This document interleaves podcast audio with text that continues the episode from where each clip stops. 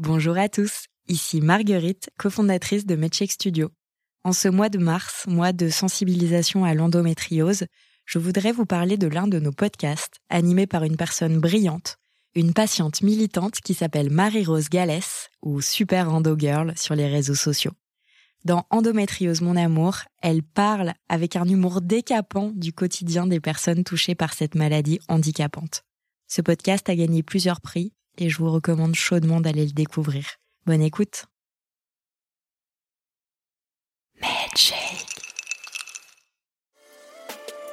Les épisodes de cheminement sont divisés en trois parties. Vous vous apprêtez à écouter la deuxième partie de la conversation avec mon invité.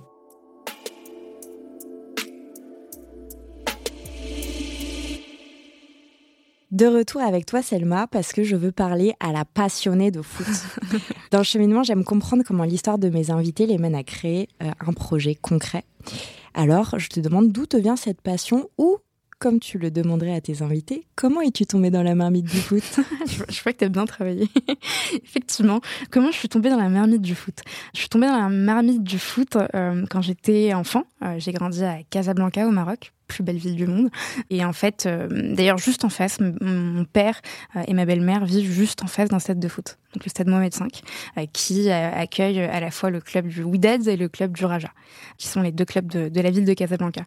Et en fait, je suis tombée dans la marmite du foot comme la majorité des joueuses, la plupart des joueuses, qui ont un grand frère qui jouait au foot et qui servait finalement de cobaye, de sparring partner plutôt.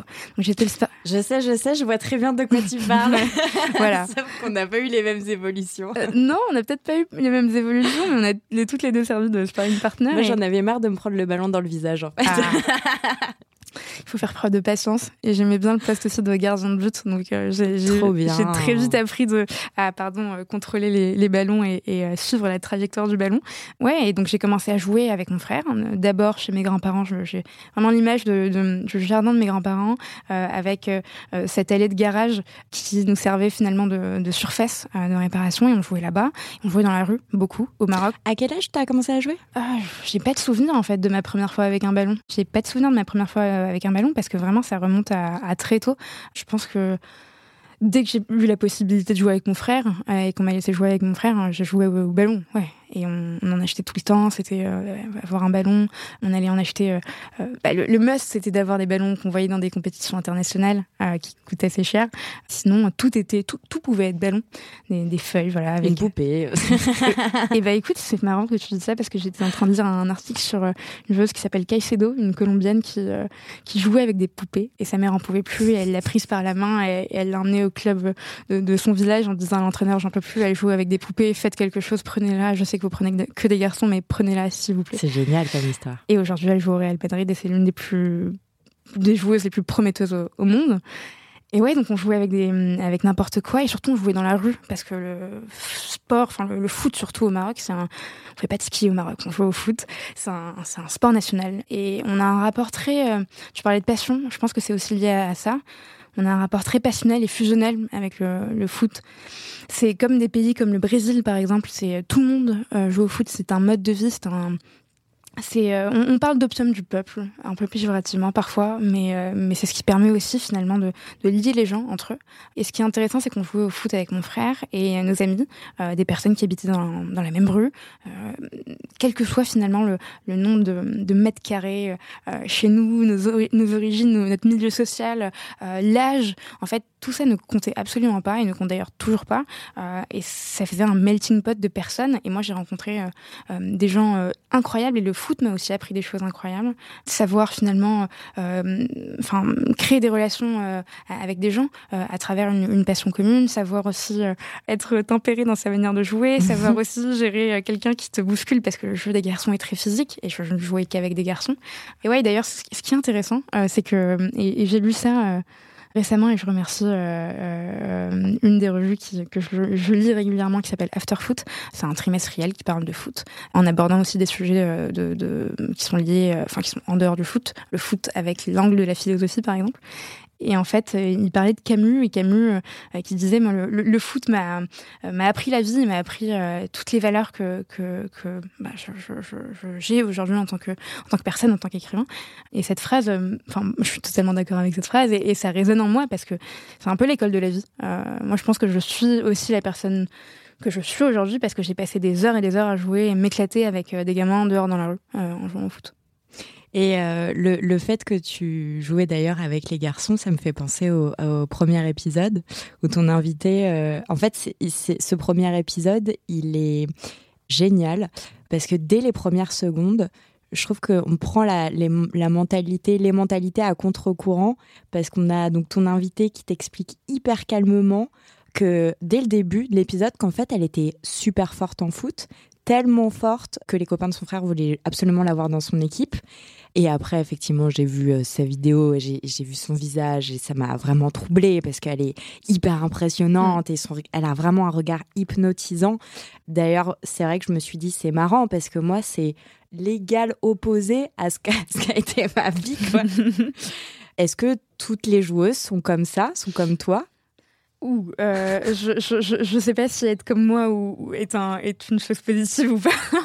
Est-ce que toutes les joueuses sont passionnées? C'est ça la question? Ouais, je pense que tout. Non, mais on sont tombées dedans petites, euh, sont, sont tombées dedans avec, euh, avec leurs frères parce que c'est. Enfin, ça m'étonne pas en même temps. ça se voit bien que c'est alors, enfin, moi, je, je pense que si j'avais demandé à faire du foot, euh, mes parents, ils m'auraient laissé parce que ils se seraient dit, elle est bizarre. Euh, non, on va plutôt euh, lire un livre, tu vois. Enfin, oui, et ben, gentiment. Ouais, et, je pense qu'effectivement, toutes les joueuses n'ont pas les mêmes les mêmes parcours et c'est ce qui est intéressant, notamment dans, dans ces podcasts et, et, même dans le jeu, quand on les voit, elles sont différentes. Il y en a certaines qui ont ce même socle d'histoire où ça commence par une relation avec un, un frère qui qui nous force à jouer au foot et d'autres pas du tout. Et je peux te citer comme exemple une joueuse euh, bah, qui s'appelle Elodie Thomas, avec qui je travaille aujourd'hui, euh, qui est une légende du foot féminin français. 51 sélections, 33 buts euh, en équipe de France, 10 championnes, 5 Champions League et 10 championnats de France, c'est énorme.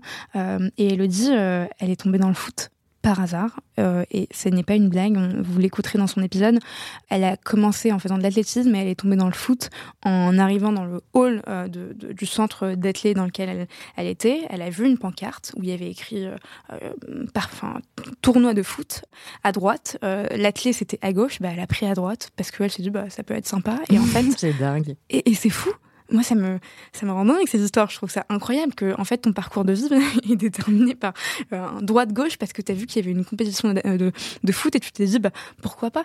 Et elle, typiquement, n'est pas passionnée de foot. Le foot, il faut pas lui en parler. Euh... Enfin, c'est pas qu'il faut pas lui en parler, c'est que c'est un métier. C'est pour elle, c'est une journée au travail. C'est pas une passion. C'est euh, et donc c'est vrai que c'est assez intéressant comme rapport. Euh, les rapports sont différents. Donc, tu jouais au foot petite, etc. Comment tu passes de ça à donc et après j'imagine que tu grandis euh, clairement le, foot c'est ton dada euh, comme euh, comme on pourrait avoir enfin d'autres d'autres centres d'intérêt, tu te renseignes, etc. J'ai l'impression que tu deviens hyper experte. Et là, je sais pas, en 2022, tu dis en fait, en 2024, c'est hyper important. Ça y est, je vais lancer mon podcast. c'est vrai que ça s'est pas fait en un claquement de doigts. Non, j'ai longtemps joué au foot effectivement dans la rue, comme je te le disais, avec mes amis, les amis de mon frère qui sont devenus mes amis, euh, comme pour Sarah. Euh, je regardais le foot avec mon père énormément, euh, une grande fan du Barça à la maison et c'était un moment très important. Et en fait, quand je suis arrivée en France, donc j'ai arrêté de, de, regarder le foot. D'ailleurs, je, je, me considère pas comme une experte du foot, vraiment pas. j'ai pas la technicité que peuvent avoir des personnes dont c'est le métier ou même d'ailleurs des, personnes dont ça n'est pas le métier mais qui se renseignent énormément sur des stats et autres. J'ai pas cette légitimité j'ai l'impression que l'humilité fait fait partie de tes valeurs, Selma. Énormément. Énormément. Mais et la lucidité aussi, c'est important. Il faut être lucide. Et d'ailleurs, c'est quelque chose que m'apprennent ces joueuses de foot qui sont très, très lucides. Et j'aime beaucoup cette, euh, cette caractéristique de leur, leur personne. Et puis, euh, moi, je suis arrivée en France en 2014 pour mes études. Donc, j'arrive à Paris je quitte le cocon familial et donc euh, les rituels qu'on avait avec mon père de voir les matchs de foot. Et donc j'arrête de regarder le foot ça a été brutal. Pour moi, c'était quelque chose qui se regardait euh, euh, ensemble. Euh, et donc j'arrive, je suis toute seule, je regarde plus les matchs. Je me sens pas nécessairement triste de plus les regarder. Voilà, je passe à autre chose. Il y avait énormément de choses à découvrir au-delà du foot. J'arrête aussi de jouer au foot parce qu'on ne joue pas au foot dans la rue à Paris. Enfin, si, dans certains endroits, mais en tout cas, j'avais encore beaucoup de choses à faire pour m'adapter, même si l'adaptation était facile, mais pour m'intégrer et trouver des amis en France, et me faire des amis en France. Et puis en fait, je rencontre une personne euh, en 2017 euh, et en fait, cette personne va faire renaître cette passion que j'ai pour le foot. Au-delà de ça, elle me fait découvrir le foot féminin. Si on, revient à Casablanca, pour moi, quand j'étais enfant, je rêvais de devenir joueur de foot et non pas joueuse de foot. Mm, mm. Parce que ça n'existait pas. Mais oui, mais moi, ça me paraît tout à fait logique. Ouais. Mais c'est comme, euh, je, je, enfin, tu sais, ton entends ton, ton esprit vagabonde et tu sais pas trop pourquoi. Et en fait, je me disais, c'est pareil avec DJ. Quand j'étais petite, je n'ai jamais dit, je vais voir. Enfin, il y a une DJ. Mm. C'était toujours un DJ. Alors qu'en fait, il y a, je trouve, rien de plus. Euh, enfin. y a, ça, fait partie des métiers que, que j'adore parce que tu sais, c'est un petit peu comme le phénomène du barman. Oui. Quand tu as une femme ou un homme derrière un bar, tout de suite la personne elle est waouh. Il y a un truc. Et le et DJ c'est pareil. Derrière des platines t'es là bonjour. Bref. Et, euh, et c'est marrant. Et, et, du coup je, je je me disais ah je serais bien un DJ plus tard mais, mais, voilà un DJ au, au, masculin. Ou, comme devenir un joueur de foot au masculin. Et je me souviens de mon père qui m'avait et, je l'embrasse qui m'avait refusé un, stage à Saint-Malo pour aller faire du foot. Je me souviens j'étais en quatrième et je lui avais demandé ça. Et je pense que c'était aussi pour des, des, des raisons probablement financières. Mais oui je, voyais ça comme un plaisir, comme un loisir, et, euh, je me disais bon bah ok pour devenir joueur de foot, bah ça va être très compliqué parce que bah, je, suis une fille et ça va pas être possible. Euh, et d'ailleurs euh, en parlant de ça, et, j'ai eu un, moment qui est hyper émouvant et je vais pas tomber dans, dans le dramatique, mais j'ai ma, ma, ma, tante qui m'a appelée euh, il y a quatre mois.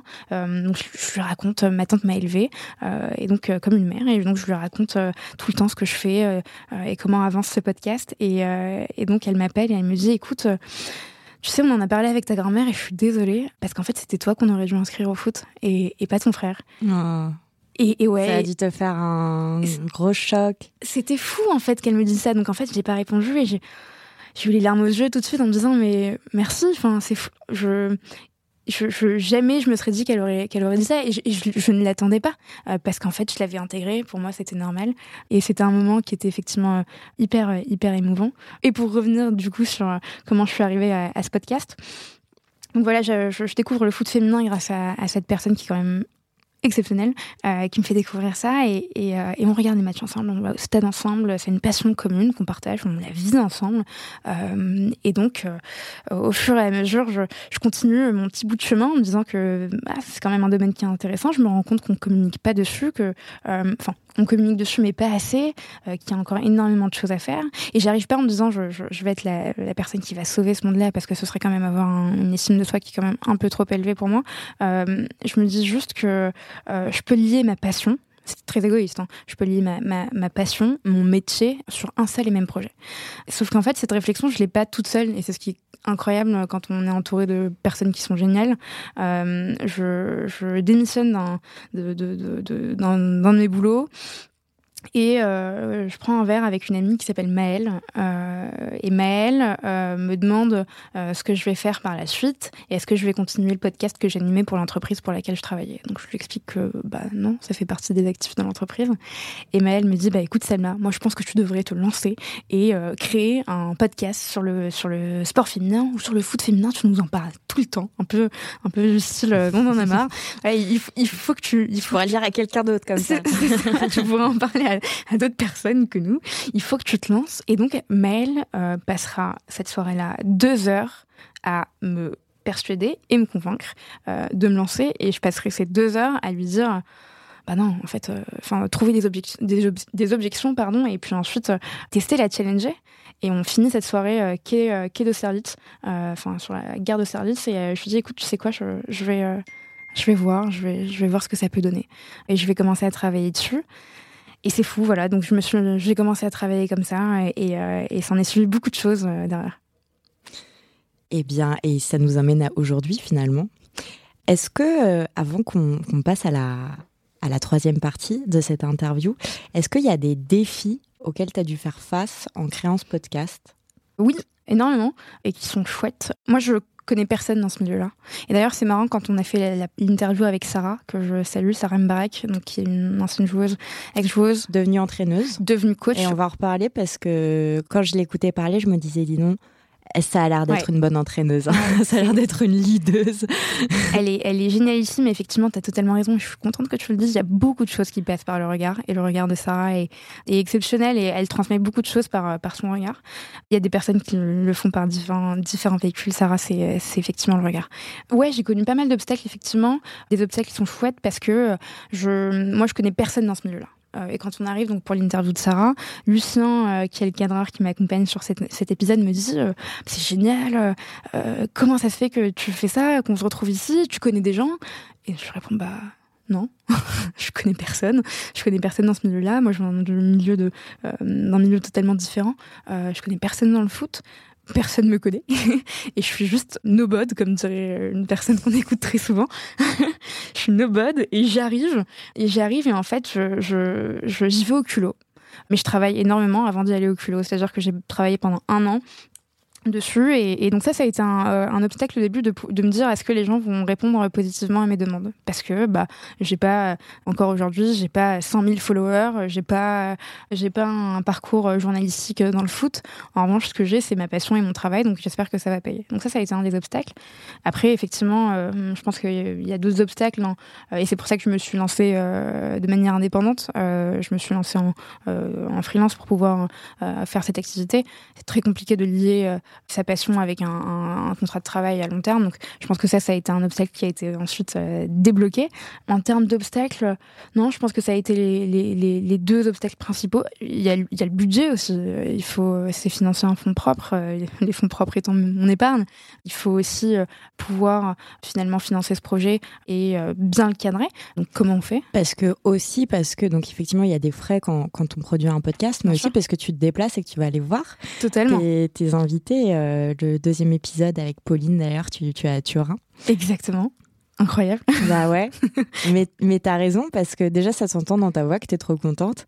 Et puis en plus euh, c'est chouette. Euh, enfin c'est du coup c'est c'est marrant parce qu'elle fait l'interview puis en même temps elle te dit oui puis t'as vu tout à l'heure là quand t'es venu me voir en entraînement je sais pas quoi.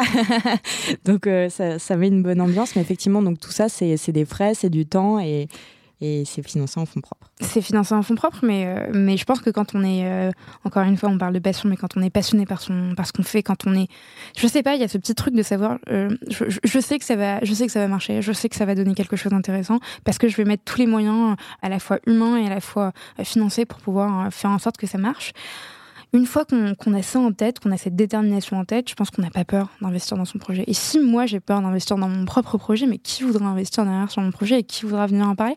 Donc c'est cette mentalité que j'ai un peu. Euh, et, d'ailleurs, je trouve ça génial de pouvoir échanger avec des joueuses parce que ça me permet aussi de, de aussi de, me challenger, de me dépasser. Donc ouais, des, chouettes, de chouettes obstacles. Alors on arrive à la fin de cette deuxième partie. On se retrouve tout de suite pour parler de santé et plus particulièrement de santé mentale.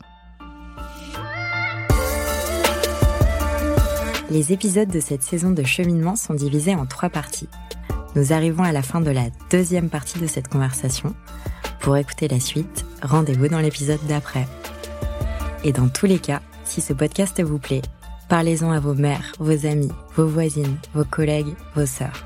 Sachez que MedCheck Studio, qui produit ce podcast, propose d'autres podcasts qui parlent de santé des femmes. Pour les écouter, rendez-vous sur medcheck-studio.com.